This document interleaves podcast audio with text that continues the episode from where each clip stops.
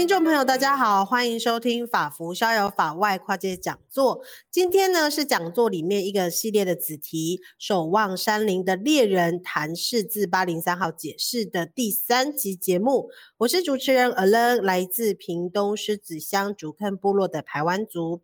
这个系列的子题呢，预计总共会有四集，呃，分别呢是邀请这次跟王光禄事件案有关的律师、学者、猎人来担任讲者。今天呢，这集要谈的是狩猎中野生动物保育的部分哦。这集想带听众朋友们了解大法官他在野生动物保育的环境权，还有原住民族狩猎文化权这两者在天平的两端呢，它如何的权衡？而狩猎文化跟野生动物保育的关系，真的是全然对立的吗？有没有一个呃共同协调的空间呢？我们可以怎么来了解这个议题？好，这次呢很荣幸邀请到国立屏东科技大学野生动物保育研究所的裴佳琪裴教授来到节目来。裴教授您好。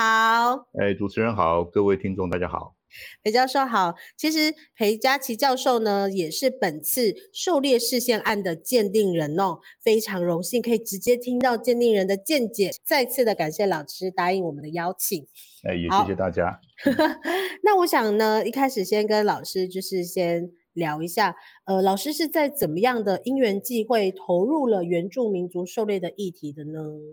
我本来的专业就是做野生动物生态学的。嗯啊，那做野生动物生态学的人，基本上也都会去涉入野生动物经营跟管理，还有保育的工作啊。那所以我在过去三十年的学术生涯里面，呃，绝大多数的研究方向都是以野生动物的族群生态学跟他们的经营管理跟保育有关系。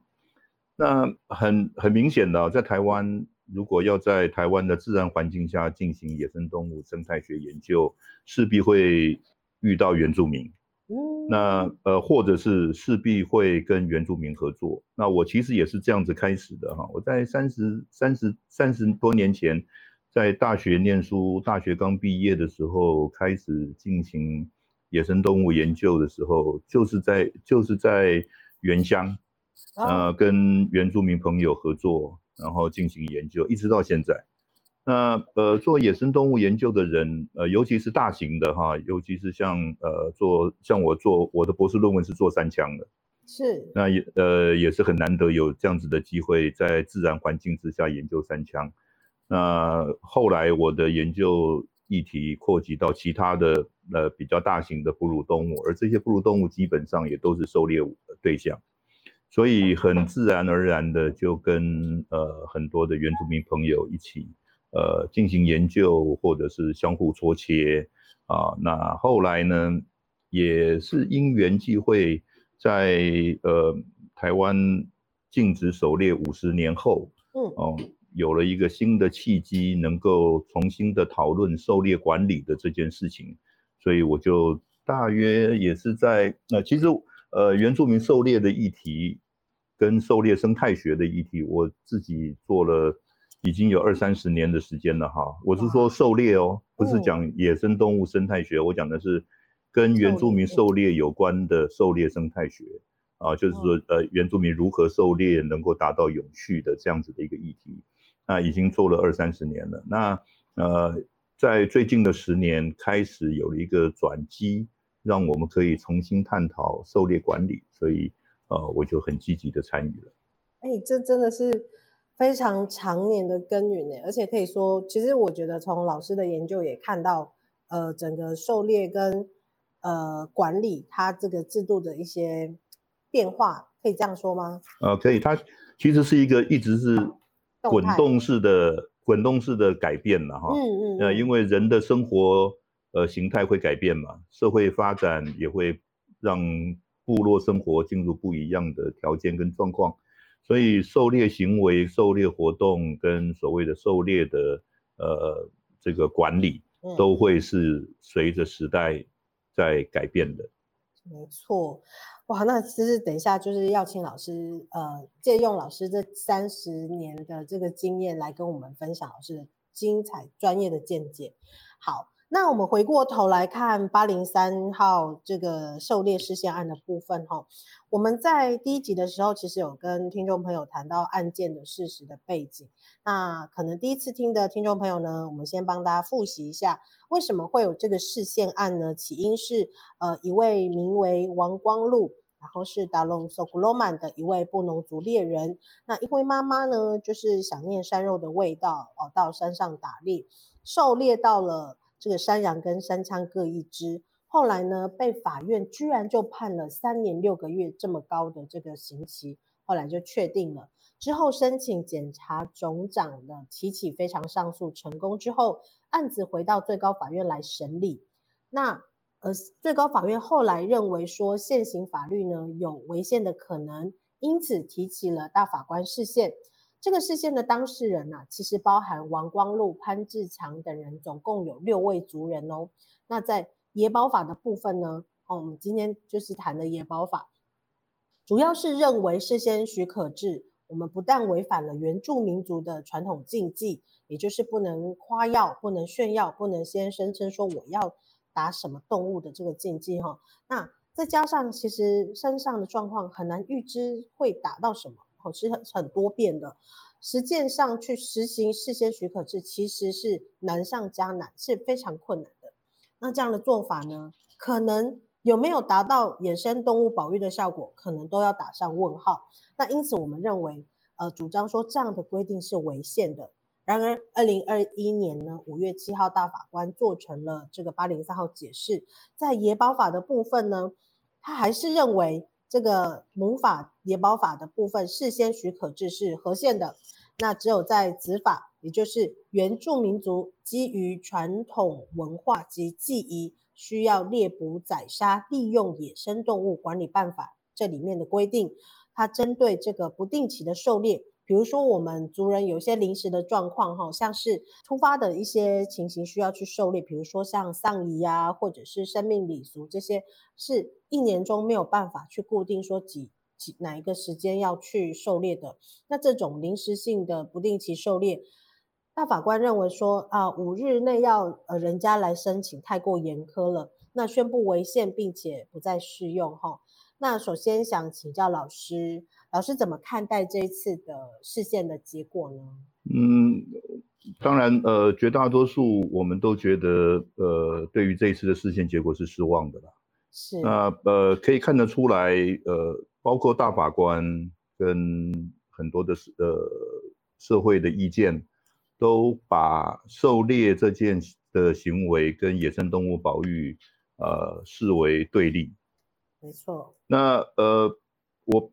这个这样子的误解哈，是呃很可能跟台湾五十年来呃都处于所谓的全面禁猎的状况有很大的关系哈。嗯，你可以想象得到哈，一九七零年以后出生的人几乎没有狩猎的经验，是，尤其是汉人哈。嗯，呃，社会上的主流的这个人口哈，所以五十年来没有狩猎管理的状况之下。让很多现在五六十岁的人，他其实对于狩猎是陌生的，而这些人现在都是我们的社会中坚分子啊，决定了很多的社会制度啊。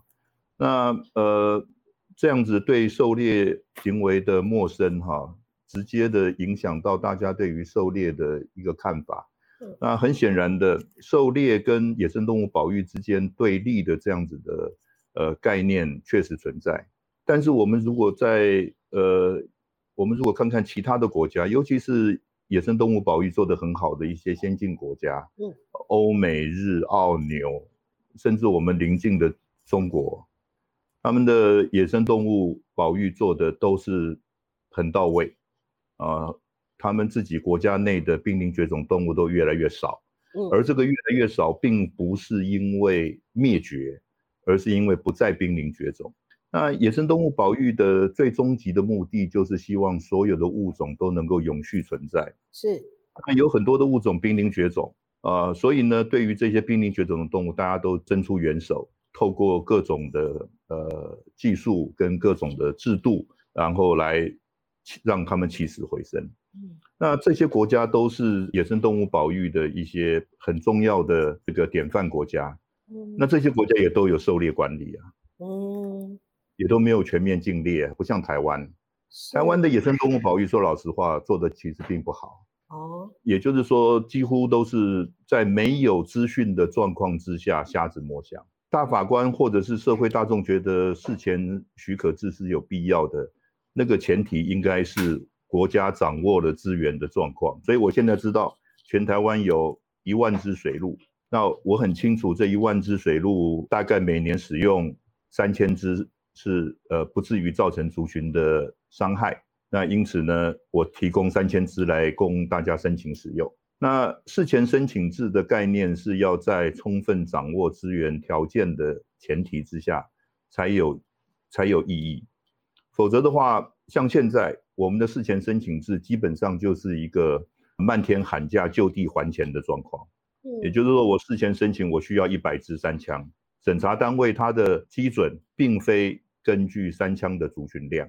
而是根据这个数字吓不吓人，这个数字有没有超过他的想象？嗯，那很多的人，他其实对于台湾山区过去五十年来，虽然法律上禁猎，但是实质实务上，台湾山区的狩猎行为从来没有改，没有停止过，五十年来没有停止过。但是法律上其实是禁止的，可是很多人都不清楚。是，那所以当一个部落提出一个申请案的时候呢？呃，常常呃，行政人员审查的时候，他会依据自己对于这个物种的概念给予准博，或者是删减数量。那这个删减数量在过去是非常常见的，所以很多的部落直接写一个很高的数字，然后甚至达不到的数字，来让行政机关来删减。也就是说，这样子的经营管理呢，呃，不管是管理方还是使用方，其实。都是瞎子摸象。那我们之所以没有因此而造成这些常见的野生动物族群数量崩溃，甚至这些常见的狩猎物种在过去的二三十年来族群数量持续增加，呃，很明显的，大家可以看得到，像水鹿、像山羌、像山羊、像猴子、像山猪，那那这些呃常见的狩猎物种，在过去的二三十年来的族群数量不但稳定，而且很多地方。都在增加中，很明显的，像三枪这样子的物种是全省各地都在增加中，全台湾各地都在增加中。那我们过去的这样子不到位的经营跟管理，没有造成野生动物的伤害，其实不是因为我们管理做得好，不是的，而是因为我们的使用量一直都没有超过族群的可忍受量。哦，如此而已。而而这样子的。结果呢，并不是一个好的经营管理下的产物，而是简单的说，其实有点碰运气。嗯嗯。那所以狩猎本身跟野生动物保育之间其实并不冲突的这件事情，在世界上其实是一是有共识的。嗯嗯嗯，可是，在台湾却一直认为它是对立的，甚至主流的社会认为狩猎本身对于野生动物保育是伤害的。那再讲回来了，那原住民的狩猎又是狩猎行为里面的很小一部分，因为就人口来讲，在全世界都如此，原住民的人口都远低于主流社会的人口。嗯嗯，那呃，我刚刚讲的狩猎行为、狩猎管理，它不是针对原住民哦，狩猎管理是一个普遍的存在。然后是所有国民都可以拥有的权利，这个是在我刚刚提到的一些自然呃野生动物保育的典范国家都是如此的。是，是那它是全体国民的呃权利之一，嗯，自然资源使用的权利之一。哈，那当然政府需要做管理，这是没有问题的，呃，大家都不会反对啊。那原住民的狩猎呢，其实是呃一般性狩猎当中的一部分。嗯，全世界有针对原住民制定特别的狩猎管理制度的国家并不多，台湾算是很特例的。台湾现在只有原住民是特许狩猎嘛，其他的一般国民是禁止狩猎。对，哦，那这样子的现象在其他国家是很少见的，其他国家比较常见的是这样子哈。我讲的其他国家就是包括欧美日、中国、澳洲这些的所谓的野生动物保育的先进国家。嗯哼。那呃，其他国家的做法都是全体国民，包括原住民，都可以进行一般性的狩猎。嗯。那原住民可以在特殊的物种或特殊的地点有一些特殊的条款。那这些通常都会跟像国家公园、像濒临绝种这种很特殊的需求有关系。嗯，那也就是说，很多的国家公园在很多的其他国家也如此。很多的国家公园它其实是建立在原住民的传统领域上的。没错。那因此呢，绝大多数的国家都承认当地的原住民对于当地野生动物资源的使用权利或尊重。嗯。因此呢，即使它是国家公园，在很多的国家也都会有一个特别的条款，针对当地的原住民，在当地的原住民生活需求之下可以使用。啊，那他们常常用的一个字眼叫做。生计性的使用，嗯，生计性的使用跟我们现在常常听到的所谓的我们讲的叫做非营利自用，对，中间呢概念上是重叠，但是并不完全相相等。我们的非营利性自用呢，其实是自用的一部分，就是说它是我，但是我们特别又限框列了，只有非营利性的自用才可以被允许，嗯。那生计性使用呢？自用以及传统的商业行为，嗯，那这个生计性使用，也就是说，你的生活就是依赖这个资源嘛，然后，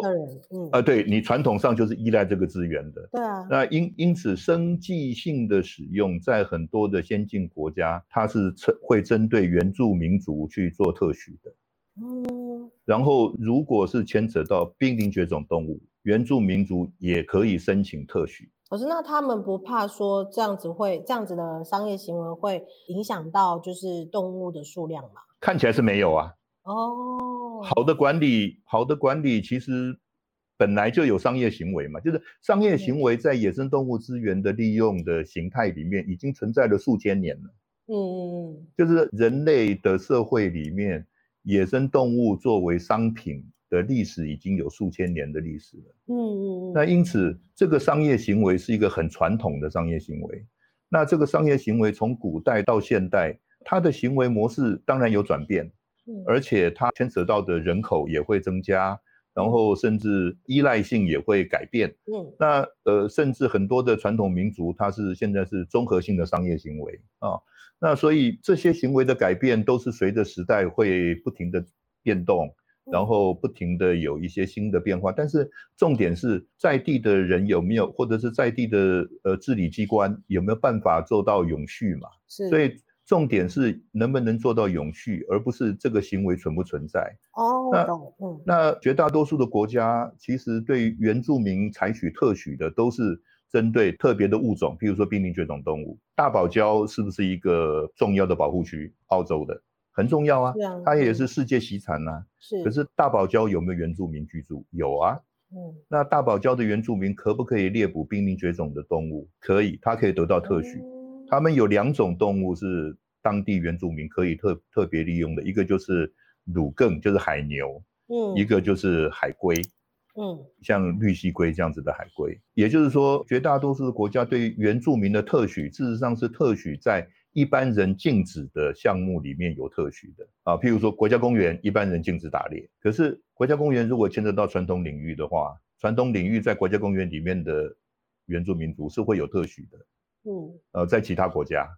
然后一般人不准打，呃，不准猎捕濒临绝种动物。嗯，可是当他是原住民的特别申请的时候，一样机会获得许可，但是不见得所有的濒临绝种动物的申请案都会得到许可哦。那还是要看那个濒临绝种动物的族群状况。很常见的北极熊啊这些的，他们的特特许量就会比较高。那种像灰鲸，原住民要特别使用灰鲸进行传统仪式的这样子的许可，他就很难得了，他不见得能够获得许可。这是我讲的是美国。美国跟加拿大西岸的一些原住民族，他们有猎捕灰鲸的呃惯呃的文化，嗯，而且是很重要的部落仪式。嗯、那他们也可以跟跟美国跟加拿大政府申请许可，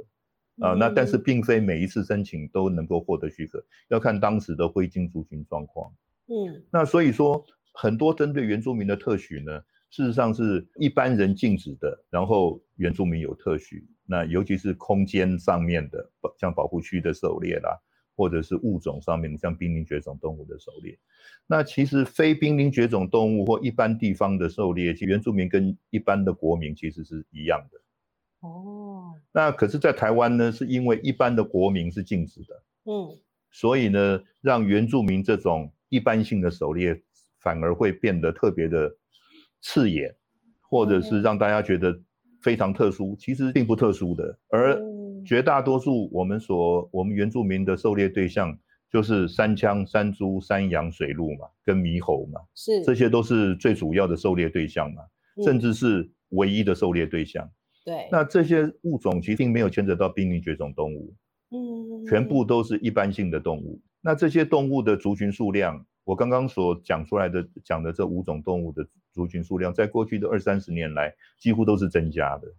但是老师，像三仓最近开放，我知道，但是像水鹿，它目前还是被列在保育类里面。对，但是数量是是是 OK 的，是吗？对，呃，我刚刚讲过了，我们的经营管理并不是很科学化，嗯，呃，也就是说，我们其实也不知道台湾有多少只水鹿。我们之所以把它列入继续列入保育类，很大的原因是因为它曾经很不好过，在民国六十年、一九六零年代、一九七零年代到一九八零年代，水鹿的族群状况是非常差的，嗯，因为那个时候有非常多的饲养场，饲养场在野外捕捉水鹿。去饲养，为为为了鹿茸，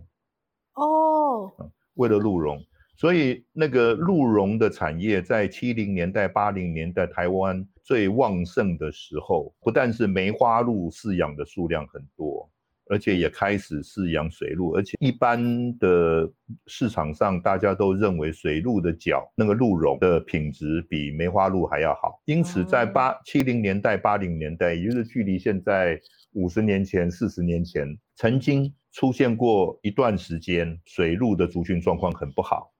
因为一很多的人雇佣原住民到山上去猎、去获取鹿茸，拿到山下来到汉人的中药行去贩卖，是啊，收购了哈，有很多的中药房在收购呃水鹿的鹿茸。因此，你如果听到长辈哈，你的祖父辈哈，呃，譬如说现在已经七八十岁的祖父辈哈，他说。他在二三十岁的时候，曾经跟着在长辈到山上去追鹿，嗯，去跟踪水鹿。那他们其实当时就是在为了要获取鹿茸，哦，所以他们会在三四月份的，他们会常常呃不同的地方会有不同的季节啦。但是你去跟这些长辈谈的时候，他们或许会有这样子的经验，就是在他们呃二三十岁的时候或十几岁的时候，跟着前呃长辈到山上去追鹿。那有的时候要追好几天，跟踪雄性的鹿，正在长绒角的雄性的鹿，然后呢，追踪它，跟踪它。那这个在很多的原住民，他们叫做跟踪术，嗯，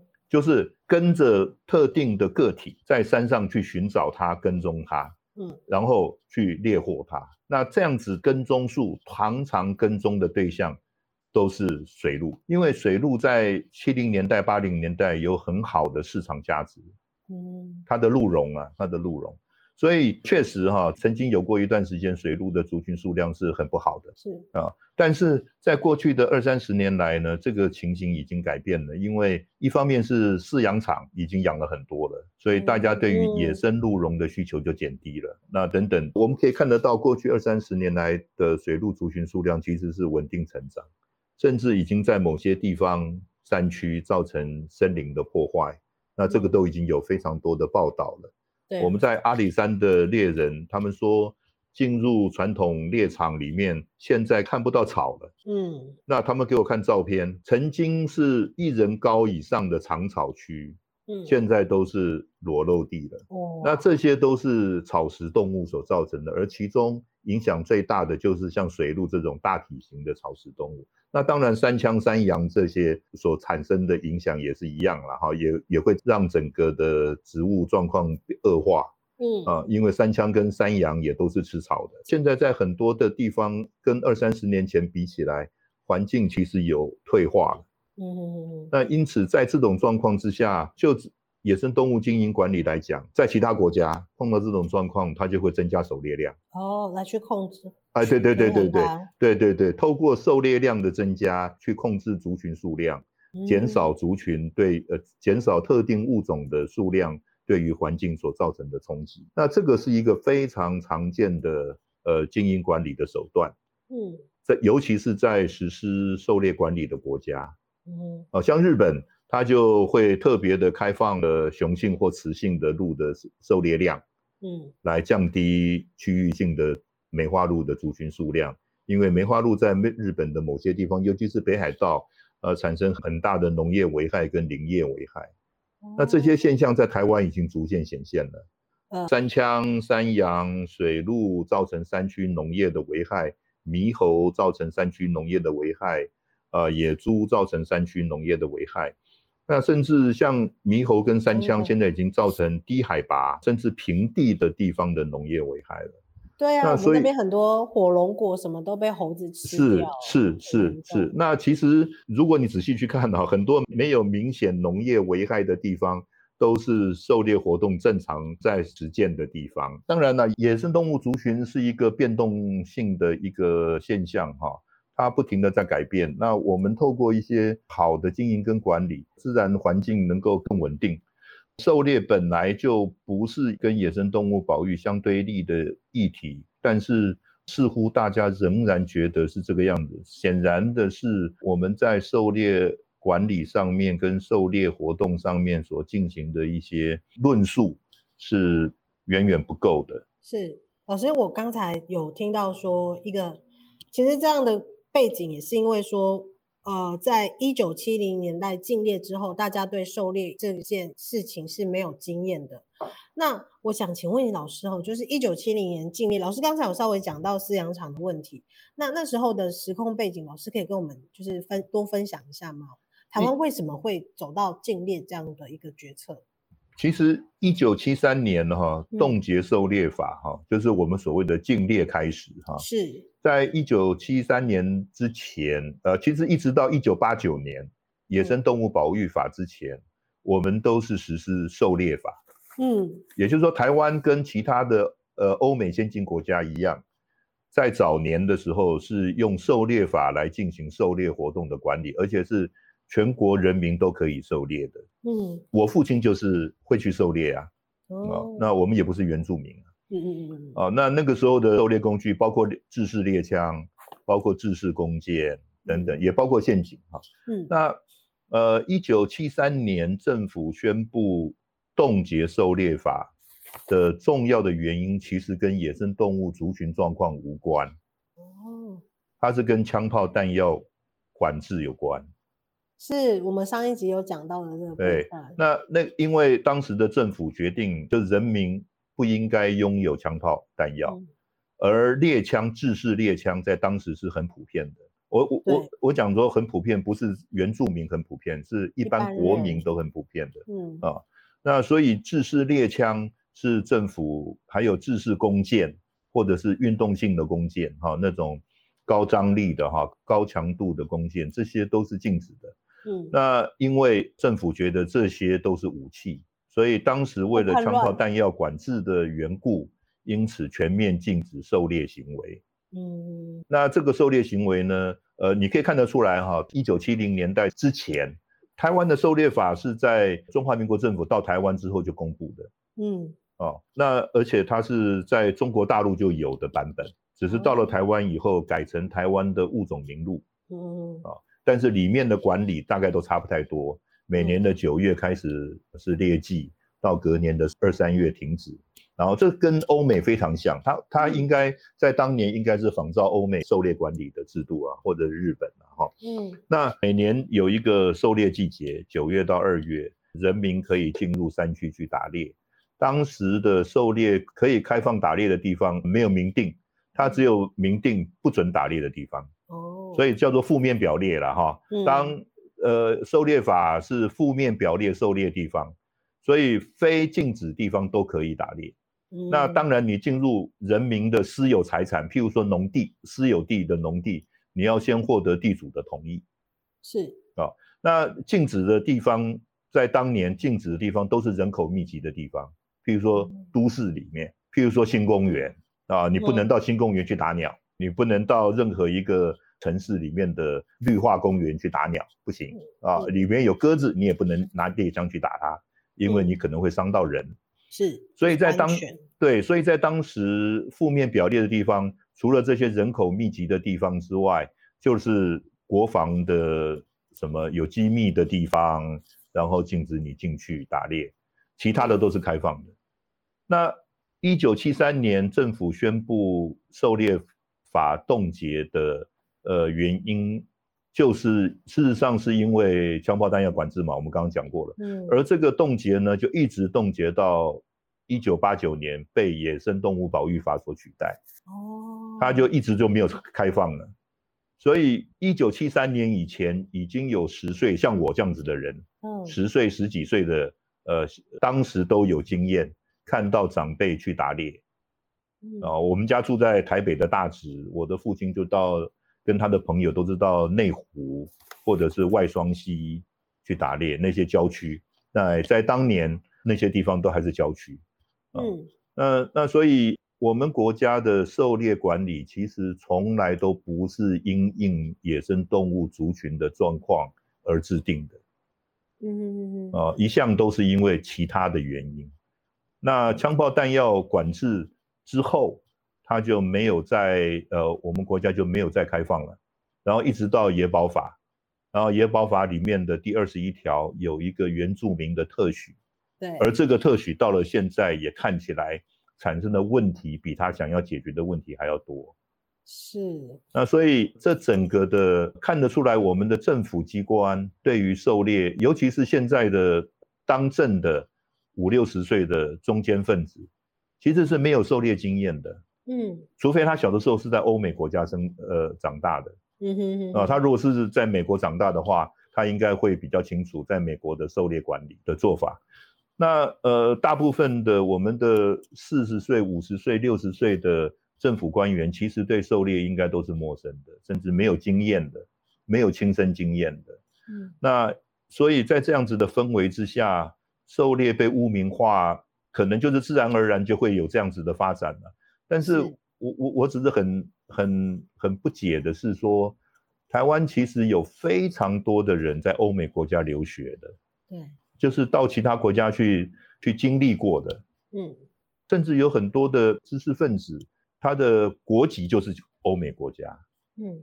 哦，只是他生活在台湾，或者是他的祖居地是台湾，嗯，但是为什么这样子的的在国际上面？并没有将狩猎污名化的这样子的现象，却在台湾会发生，这也是我很很疑惑的。那当然，原住民社群里面，在过去长长期以来对于汉人政府的不信任，所以一九七零年以后，虽然呃中华民国政府宣布了冻结狩猎法，可是它一直都没有在山区发生效果。嗯哼，也就是说，山区依然是日常生活性的狩猎。持续存在，像王光禄的案，在部落里面怎么会是案件呢？嗯，就是王就是日常。啊，对对对对对对，王光禄其实就是一个日常。是啊，那我跟王光禄一样的人是千千万万。嗯，大家基本上日常性的狩猎，就好像你住在水边，你住在溪流边去钓鱼啊。嗯哼，然后回回到家以后。把你今天钓到的鱼放到交给妈妈，妈妈去料理了一下，晚餐桌上就有一盘鱼。嗯，这不是很自然的事情吗？对啊，我现在住的地方旁边有一个小溪流，每天都有人在钓鱼啊。嗯，然后钓到的鱼就带回家吃啦。嗯哼哼，这不就是日常性的使用吗？没错。那台湾的垂钓行为事实上是很发达的。嗯，即使没有管理，可是是很发达的，它的人口远超过狩猎啊。台湾的垂钓人口远超过狩猎人口啊！嗯，台湾有没有三十万的狩猎人口？我很怀疑。台湾有七百个部落，对，每个部落有十个人打猎，就是七千人。每个部落要有一百人打猎，才有七万人。我们我我我们每个部落有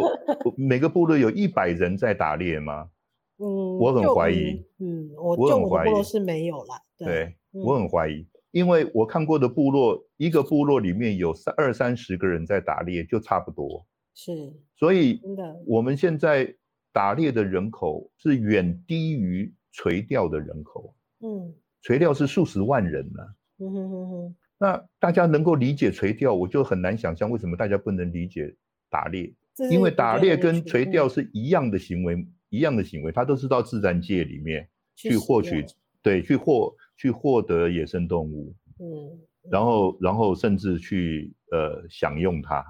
嗯，那这这样子的呃两种行为，在台湾的社会里面却有非常大的落差，嗯、就是一般人对于它的呃认知却有非常大的落差。我其实都非常想问大法官，他们有没有人在钓鱼？啊哈，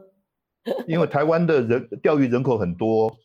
十五个人里面可能就有一个人在钓鱼啊，嗯、我们有十五个大法官呢。那我相信，我相信很多的大法官，他的一他一定会有朋友在钓鱼，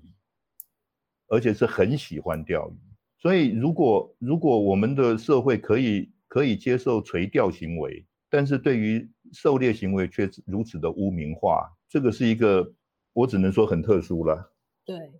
老师，那我还想问是说，因为刚才我们有讲到。就是台湾，其实在事先许可制的这个基础，它根本对于就是动物的数量，它没有一个很完全的掌握，对，没有掌握。嗯，那我就很好奇说，哎，那野生动物保育法其实很多老师，像老师自己也有提过，就是它在动物的这个分类跟列管这个，呃，它有一个很根本的问题。老师可以多多跟我们谈一下这些吗？就是。台湾的野生动物保育法到底它目前的问题在哪里？因为其实很多的民众大众都认为说，哎，野保法这样规定，哦，那这些动物就一定是很危险的。你们怎么还可以去打野生动物保育类？那这样会有生态浩劫吧？那老师怎么回应这样子的？你知道野生动物保育法它它发生的年代是在大家都觉得我们的开发，嗯，我们的经济发展会伤害了自然。嗯的那样子的一个年代，是那我们有没有曾经发生过在过度开发等等的？我相信是有的。所以在四十年前，呃，台湾经济起飞的过程当中，让很多人反思我们的发展是不是太快了？我们的、嗯、我们对我们的发展，我们对于环境的破坏是不是过度了？因此，在那样子的氛围之下，野生动物保育倡议的时候，自然而然的就会倾向全面保护。好，在这样子的氛围之下所产生的野生动物保育法，它会形式上禁止狩猎，也是很可以理解啊。呃，可是我们现在来看啊，就是说当时他用了所谓的呃保育类动物的名录来做特别保护的这样子的对象。嗯，那这个做法在三四十年前刚开始讨论野保法或刚开始实施野保法的时候，或许有其必要。呃，对于某些物种来讲，但是我们现在来检讨一下，可以发现很多的人仍然依赖保育类动物名录来保护动物的这个想法呢，却造成了很多的管理上的困难。譬如说，像猕猴危害的这件事情，是啊，它产生的呃危害要如何的处理？我们其实就耽搁了二十年，就是说，它一直到从保育类动物名录变成一般类动物之后，也不过就是两三年前的事情，嗯，才开始积极的处理它的危害。在那个之前，台湾猕猴的危害已经有二十年了，可是。因为它在保育类动物的名录里面，所以让大家投鼠忌器，嗯，没有办法去积极的处理它的危害问题。也就是说，我们白白的浪费了二十年，没有去处理，所以我们现在得继续承受它的危害之后，希望在十年后能够解决它的问题。嗯，那也就是说，这个动物名录呢，它当时的目的呢，经过了四十年，它当时是希望透过名录来保护所有的物种，所以呢，呃，几乎。呃，大一点的动物都在名录里面了，因为当时大家都觉得大一点的动物遭受到的威胁最大，体型越大，遭受到的威胁就越大啊，呃，因为人类开发，呃，人类利用、过度利用等等的三产利用啊，呃，所以大型动物只要大一点的动物都进入保育类动物的名单，然后大家都觉得说他们必须得靠保育类动物的名单来保护他们，那这也是为什么。让大家都误认为保育类动物大家都是濒临绝种的动物，嗯、很多的人都觉得保育类动物就等于濒临绝种动物，其实不是。事实上，濒临绝种动物是在台湾是很少数的动物的。哦。那那绝大多数的保育类动物都非濒临绝种，嗯、甚至很多保育类动物的数量都非常的好。山羌也曾经是保育类动物啊，一直到两三年前呢、啊。对啊，猕猴也曾经是保育类动物啊，一直到两三年前了。也就是说，在三十年来呀、啊，我们的保育类动物名录里面有非常多的动物是自然状况非常好的物种，但是因为它体型很大，嗯，所以呢，它被视为就是说族群具危险性的物种。尤其是台湾的自野生动物研究是发展得很晚近的，嗯，所以在三三十年前，很多的人，我们绝大多数的人，包括学术界的人，对于自然环境底下的野生动物的了解都不如原住民多，嗯，甚至是很，呃，很贫乏的知识是很贫乏。可是当时没有人去问过原住民嘛，嗯，所以大家就会根据呃学术界的人的一些看法的专家的看法。定定了野生动物保育类名录嘛，那这个名录的历史是如此，可是呢，呃，我们却没有跟着我们对这些物种的了解而不停的去修正这个名录。其实，在十几年前我们就知道三枪猕猴的状况是什么样子了，二十年前就知道了，但是却没有去跟动。啊，对，但是却没有因为这样子的知识的增加而去做适度的调整。可以看得出来，台湾的民间呃，或者是民意啊，对于这个物种的名录的调整呢、啊，是很排斥的，哦、呃，他宁愿希望大家都还是濒临绝种，嗯，这个是很特殊的一种心态哈，因为绝大多数的国家哈，我刚刚讲的这些所谓的保育先进国家，大家都是想办法让你的保育类动物名录越短越好，因为越长就表示你的国家没有能力保护你的自然资源嘛。嗯，或者是没有尽到责任去保护你的自然资源，是一个是一个丑闻呐。是，你的国家有一大堆濒临绝种动物，对于政府来讲是一个很丢脸的事情。是啊，是啊。可是我们我们却刚好相反，我们却很多的人都希望所有的动物都是保育类动物。所以听起来，老师我我这样理解哈，就是大家好像把管理变成是说，你人都不要去碰这个自然界的东西，这样它就会很好了。我觉得是把人，好像是感觉把人抽离，从生态界、自然界抽离的感觉。对，这是三，这是三四十年前的概念了。对，就很碉堡式。然后所以说我禁止你人类进来越多，表示我越有在管理。但是这好像就老师的经验来讲，这不是管理。这这个已经是三四十年前的旧思维了，非常落后。对，这个在国际上。已经已经被检讨了三十年了，就是说他已经在三十年前、四十年前就已经做了修正了。对，这是非常落伍的一些看法，但是很遗憾的是，在台湾仍然持续存在。嗯，真的。所以今天其实很谢谢老师的分享。老师其实还持续跟部落还有林务局去做了一个狩猎自主管理的这个计划。嗯，是老师在最后可以再帮我们分享这一个经验吗？好，我想这个所谓的狩猎自主管理，哈，它的出发点应该仍然是为了这个野生动物的保育。那但但是呢，为了让原住民的特许狩猎的这个行为呢，能够有更科学化的经营跟管理，所以呢，去推动了所谓的狩猎自主管理。那我觉得这个方向是对的，哈，因为最了解自然环境的仍然是当地人。没错啊，而且是一直跟他生活息息相关的当地人啊。那我刚刚讲过了，台湾的日常性狩猎，尤其是原住民的日常性狩猎，其实五十年来并没有停止过。嗯，因此拥有最多知识的就是这些猎人。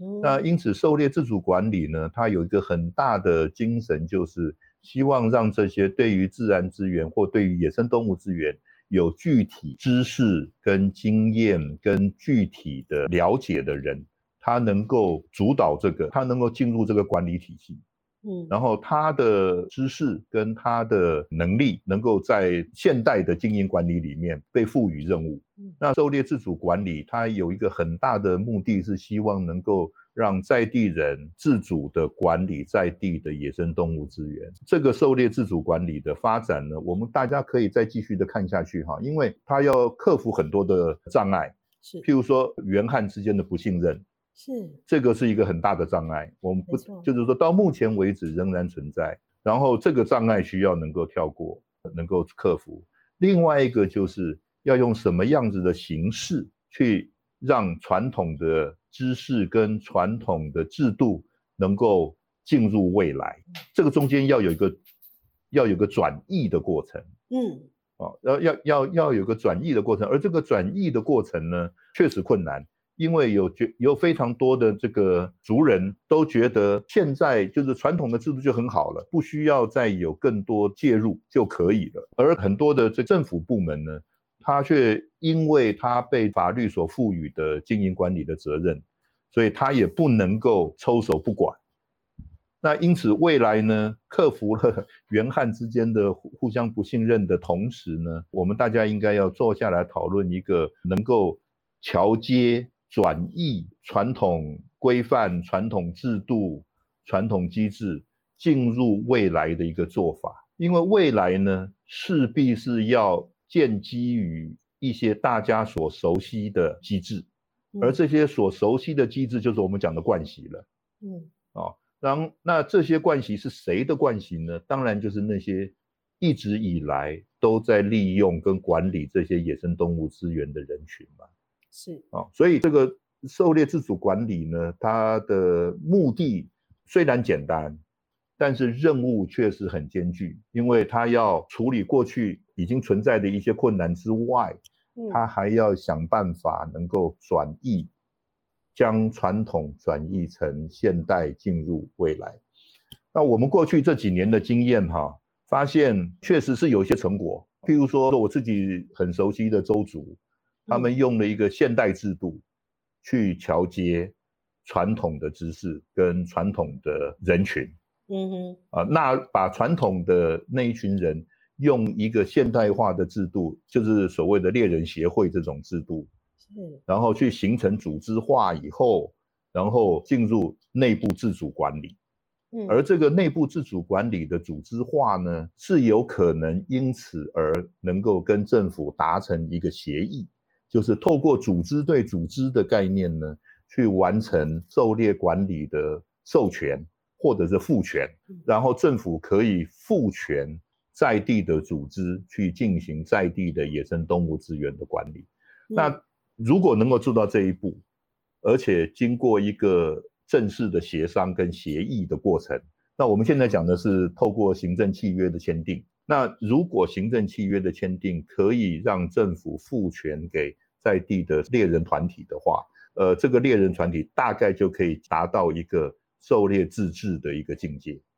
它就可以自主管理，不但自主管理，而且可以进入自治。那这种狩猎自治的条件呢，现在还没有案例，嗯，但是我们期待的是，在过去的七八年来这样子的互动跟发展。能够有一些地方能够做一个案例，嗯，让更多的部落或者是民族愿意来尝试看看。譬如说，我们在的吉拉米代是的经验，嗯，啊、呃，对对，吉拉米代那边，他们把传统的年龄阶层对。的制度，因为年龄阶层本来在阿美族里面，它就是包山包海了，是。啊，很多事物他都得参与了。那所以传统的惯习里面的这样子的一个制度呢，如果它能够一样哈，我们把那个狩猎管理的部分把它具体化，在年龄阶层里面去执行，然后然后他们事实上在吉拉米代，他是把头目制度跟年龄阶层组合起来，因为头目制度跟年龄阶层本来就存在，嗯。啊，所以这样子的两种传统的机制，然后把它的狩猎管理的任务具体化以后，呃，是有可能进入未来的，嗯，哦，所以，所以这个这个桥接的过程，或者是转译的过程，哈，需要有更多的投入。那我个人很期望的是有更多的呃年轻的族人，是愿意投入这种转译的过程，因为未来是他们的啦，对，对不对？未来是这些年轻人要去承担的。如何的把他自己的父职辈的一些知识跟能量，能够透过这些年轻人他们现在所得到的一些新的资讯，然后能够转译成未来的一个制度。而且这个制度哈，为什么我特别强调转译哈？因为这个制度它不是只有在原乡，嗯，它不是只有受只有原乡的地方在受惠，不是的，而是整个台湾都会受惠的。啊，因为因为台湾的野生动物管理，我最早一开始就讲的并不到位，没错。那我们现在的这个自主管理呢，如果能够让它到位的话，那其实是功德一件，嗯，让台湾的野生动物治理能够进入现代化，能够进入科学化的一个契机啦。啊，所以这个转移跟桥接的过程会很关键，那需要更多的人参与跟加入。好的，